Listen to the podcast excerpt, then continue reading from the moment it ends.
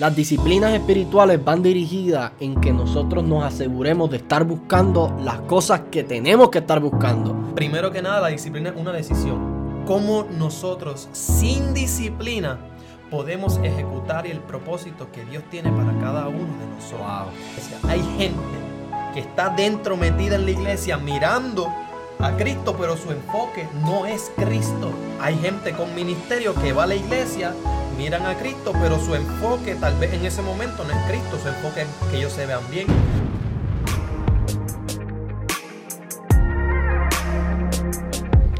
Primera de Corintios 10:12. Así que el que piensa estar firme, mire que no caiga. Hay cosas que el ser humano por naturaleza tiende a descuidar. Pero hoy vamos a estar hablando de ciertas cosas que nosotros como cristianos no podemos dejar pasar por alto ni podemos darnos el lujo de descuidarlas. Así que vamos a estar hablando de las disciplinas espirituales. Esto de las disciplinas espirituales en episodios anteriores hemos quizás dado algunas pinceladas. Hoy quisiéramos sumergirnos un poquito más a fondo con algunas de, de estas disciplinas y vamos a definir algunos conceptos para que, para que todos estemos en pleno conocimiento de lo que día a día tenemos que enfrentar. Kenny, disciplinas espirituales. ¿Cuán importante tú crees que, son las disciplinas espirituales en nuestro diario vivir? Sumamente importante. Igual que para todo hay que tener una disciplina, pero ¿por qué no tener una disciplina para lo más importante de todo, que es nuestra relación con nuestro Señor Jesucristo? En Cristo vemos como desde pequeñito, cuando a sus 12 años se perdió, ¿y en dónde se perdió? En el templo, ya desde pequeño, Jesucristo estaba diciendo que en los asuntos de mi Padre me es necesario estar. Ya desde pequeño, desde pequeño Jesús estaba practicando lo que era la disciplina en su vida. He entendido a través de, los textos bíblicos que hay algo a lo que nosotros le tenemos que prestar suma importancia. Y, y hay un versículo súper conocido que dice, más primeramente buscad el reino de Dios y su justicia. Las demás cosas os serán añadidas. A veces muchas personas persiguen las cosas que se supone que sean añadiduras y no persiguen el reino de Dios y su justicia. Las disciplinas espirituales van dirigidas en que nosotros nos aseguremos de estar buscando las cosas que tenemos que estar buscando. Que hay e, ese mismo versículo eh, en otra versión dice, pongan toda su atención Pongan toda su atención en el reino de Dios. Y es eso, estar enfocado en las cosas de arriba, en las cosas del cielo, y cómo nosotros podemos identificar estas disciplinas espirituales para que no caigamos en el error de ese, de ese versículo que, que leímos al principio, de pensar que estamos lo suficientemente firmes para tirarnos para atrás y no, y no procurar atender las cosas que se supone que atendamos. Kenny, yo para comenzar quisiera dar una definición de lo que es la, palabra disciplina. Yo sé que tú también tienes otra definición que, vamos a añadir, pero esa la vamos a tocar un poquito más ahorita. Eh, la primera definición que quisiéramos presentar acerca de la disciplina es la capacidad de las personas para poner en práctica una serie de principios. Cuando yo leo esta, esta definición, hay varias cosas que me vienen a la mente o que resaltan en esta definición. Y número uno es una capacidad, que la, la disciplina es una capacidad. Y número dos, esa capacidad se manifiesta en poner en práctica. Eh, porque hay algo que, yo, que yo puedo pensar a través de, de esta definición. Y es que no es lo mismo tener un conocimiento acerca de algo que ponerlo en práctica. ¿Por qué? Porque a veces conocemos mucho de la Biblia, pero no lo ponemos en práctica. Y de esta manera, con muchos temas más, la, Biblia no es el único, la única herramienta que nosotros a veces conocemos mucho y no ponemos en práctica. De esta misma manera hay muchas otras cosas más. Pero, pero yo quisiera hacer esta distinción porque, porque nosotros como cristianos, nosotros como personas espirituales, eh, tenemos que atender y poner en práctica la voluntad del Señor. La voluntad del Señor se, manifiesta en nuestras vidas de distintas formas y nosotros tenemos que asegurarnos de, poner en práctica eso que Él quiere hacer en nuestras vidas.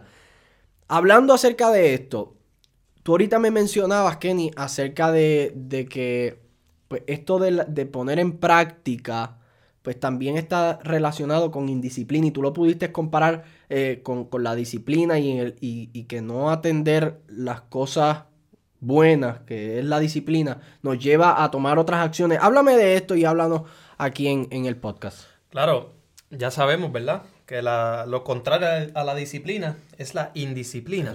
Y la indisciplina, como tú muy bien acabas de mencionar, nos lleva a hacer lo incorrecto. Comparto como testimonio, ¿verdad? Hace poco Gabo y yo estuvimos ofreciendo unos talleres con los jóvenes de nuestra iglesia. Muy bien. Y uno de los talleres que me tocó se titulaba Miradas slash enfoques incorrectos. Y dos jóvenes me preguntaron, oye Kenny, pero ¿cuál es la diferencia entre una mirada incorrecta y un enfoque incorrecto? Eh, al igual que Gabo, a mí también me gusta lo que es la fotografía y cinematografía y todo eso. Y rápido me vino este ejemplo. Cuando vamos a capturar una imagen, podemos estar mirando el objeto correcto, pero si no está enfocado correctamente, se ve feo. Y le dije, eso es un enfoque incorrecto. Ahora, una mirada incorrecta, yo quiero tirarle una foto a, ese árbol que está ahí, pero estoy mirando para el otro lado. No se puede. No se puede. Y se quedaron igual. De momento yo les digo, lo mismo pasa en la iglesia. Hay gente que está dentro metida en la iglesia mirando a Cristo, pero su enfoque no es Cristo.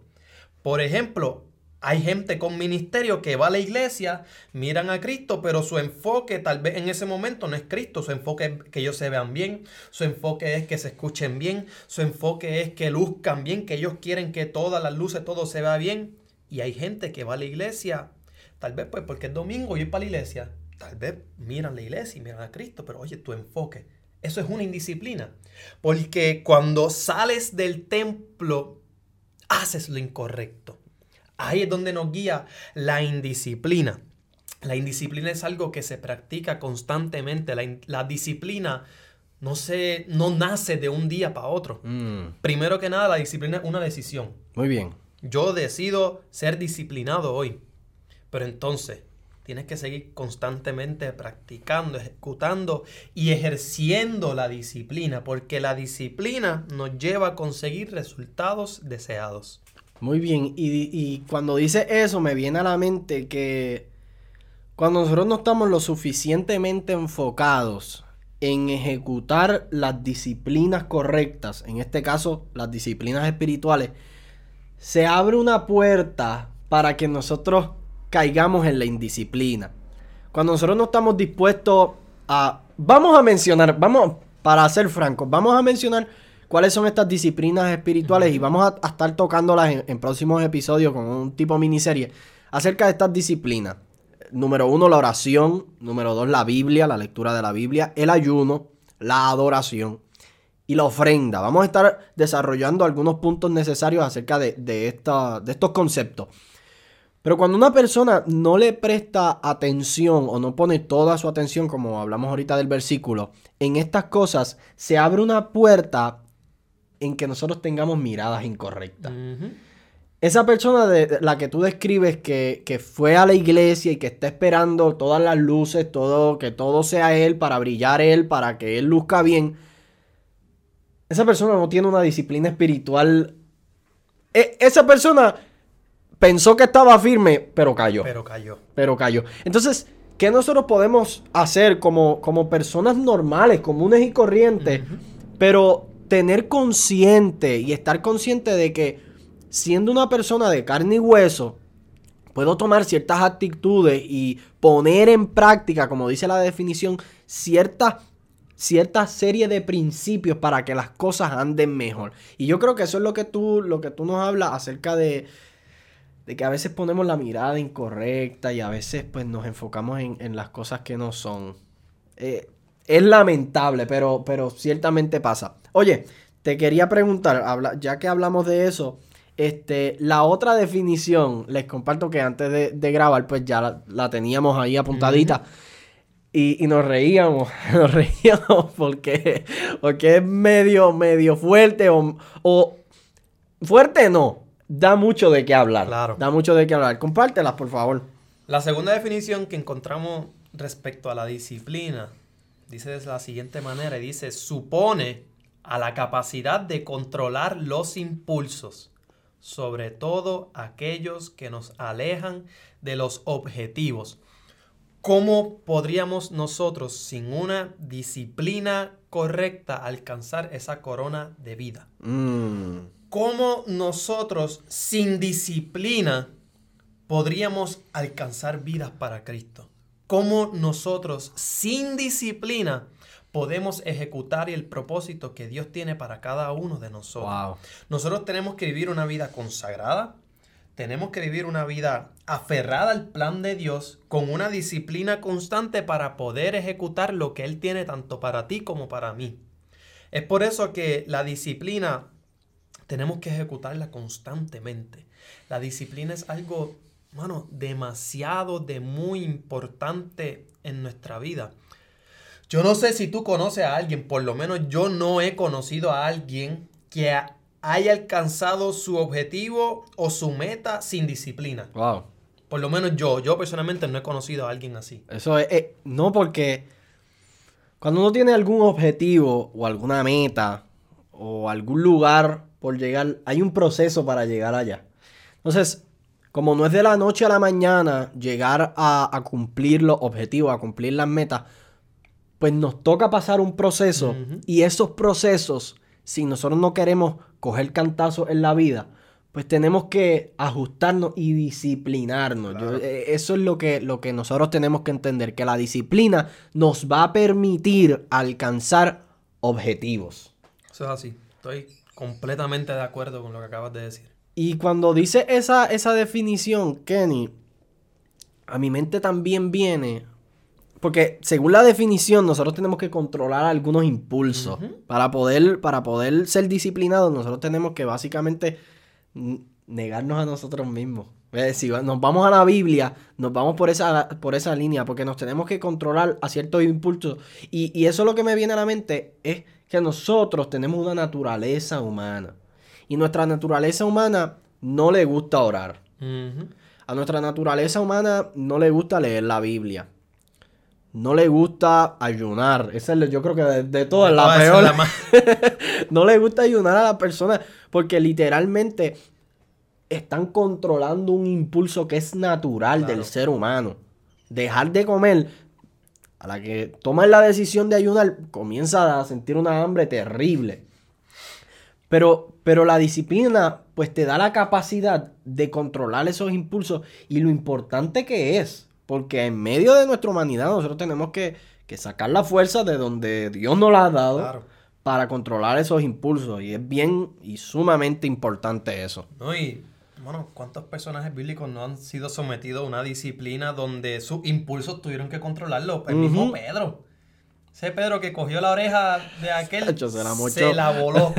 Pero luego ese mismo Pedro que cuando está subiendo las escaleras de la hermosa que le dice, mira, mano, no tengo ni oro ni plata, pero de lo que, tengo, te doy. O el mismo Pablo que apedreaba y cuántos cristianos no mató. Yo me imagino a Pablo tal vez a una iglesia como Gálata o tal vez como Corinto. Tal vez él quería caerle a pedrazo a esa gente, pero tuvo que someter su impulso con esa disciplina y escribirle de esa paz y ese amor que, que solo Cristo sabe dar. Para ir redondeando este video, que ha estado súper bueno y se va a poner mejor a medida que, vayamos desarrollando esta serie. Quisiera terminar de esta manera.